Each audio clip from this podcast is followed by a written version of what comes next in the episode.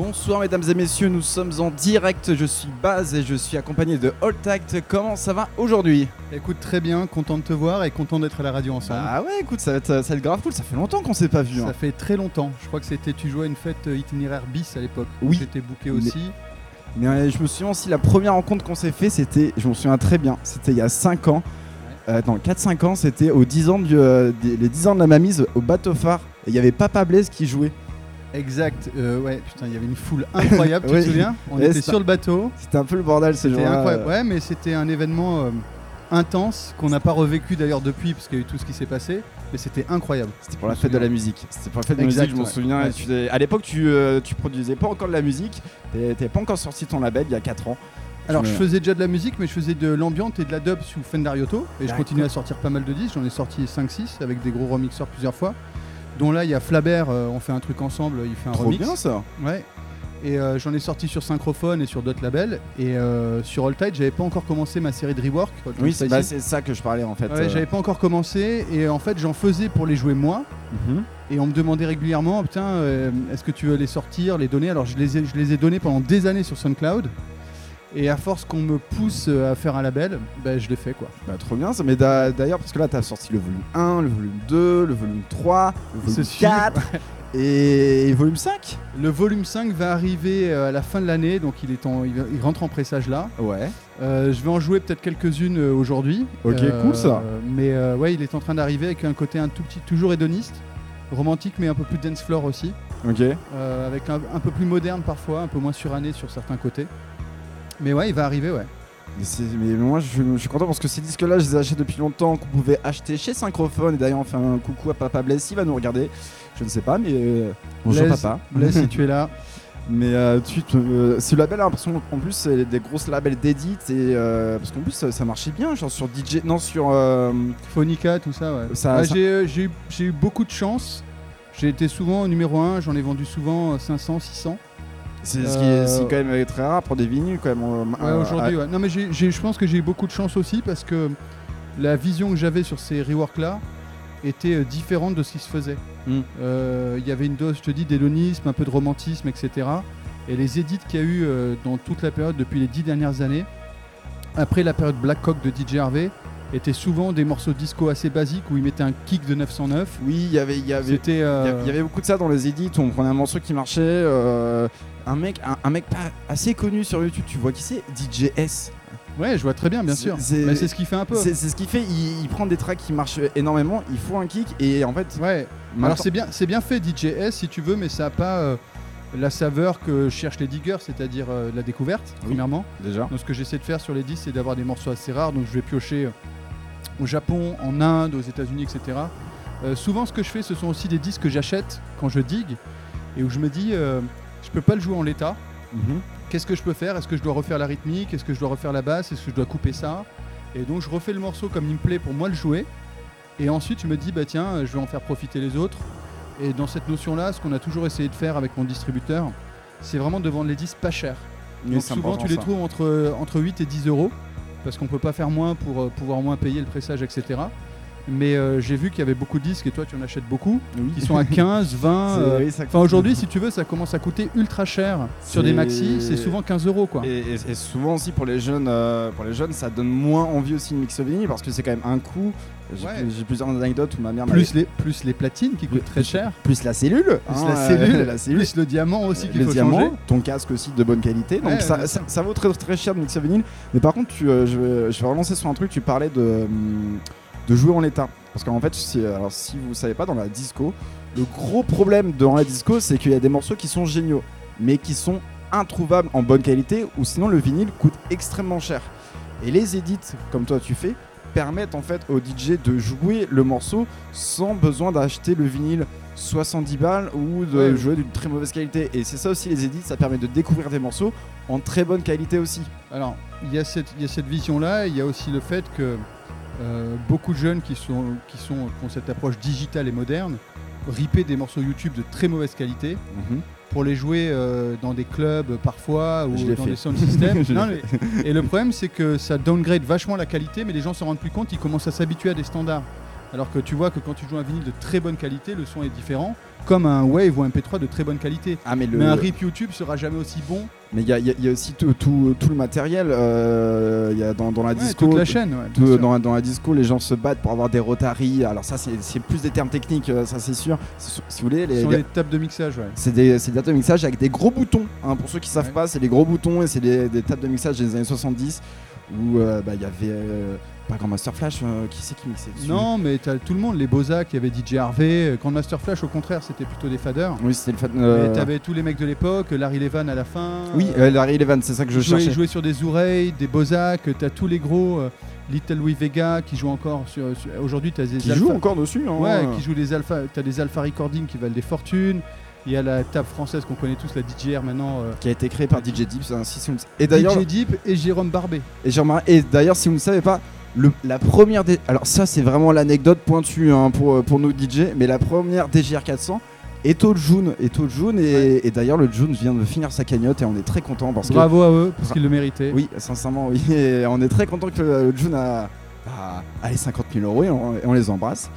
Et. euh, on a beaucoup parlé, mais qu'est-ce que tu vas jouer maintenant Ouais. aujourd'hui? Euh, je vais jouer, euh, je vais commencer sur des choses un peu plus baléariques, mais ce sera assez dance aujourd'hui entre guillemets, parce que je crois qu'on a tous besoin de se retrouver, de danser aussi, Oui. et de moins euh, intellectualiser, de, de, tu vois, de concentrer la musique comme on a fait, conceptualiser pendant tout le lockdown. Je crois qu'on a envie de s'éclater, et puis je vais jouer plein de nouveautés que j'ai achetées, euh, que j'ai reçues, euh, un, un morceau ou deux du Hot and Spicy Volume 5, Ok, trop et bien on ça. va se passer, je pense, ouais, une bonne heure, une heure et demie ensemble, quoi. Bah, Cool. bah, écoute, super. Est-ce que ça te va? Moi, ça me va. Moi, je suis content. Je, je serai derrière mon petit écran. Super. À tout gérer ça.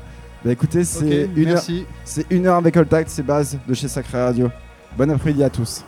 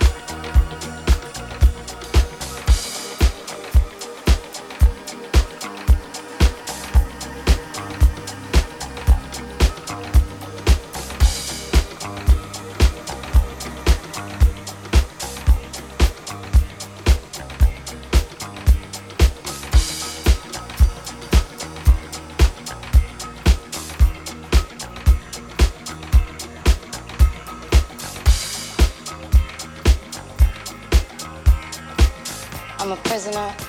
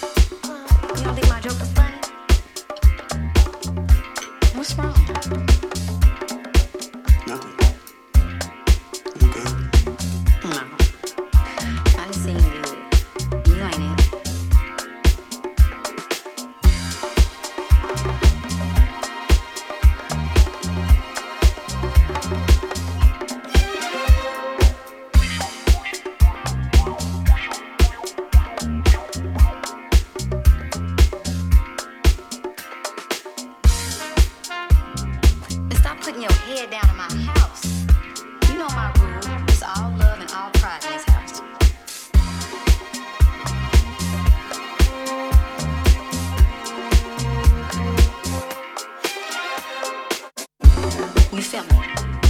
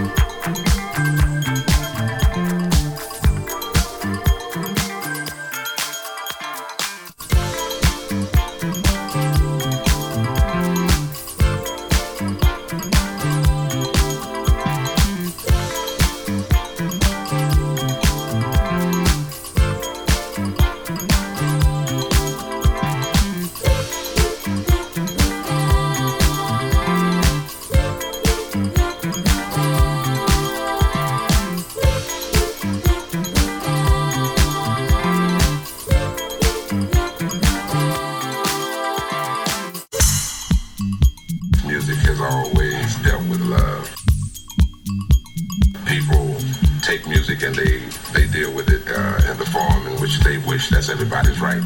My music has always been directed to two people, one on one, one on one.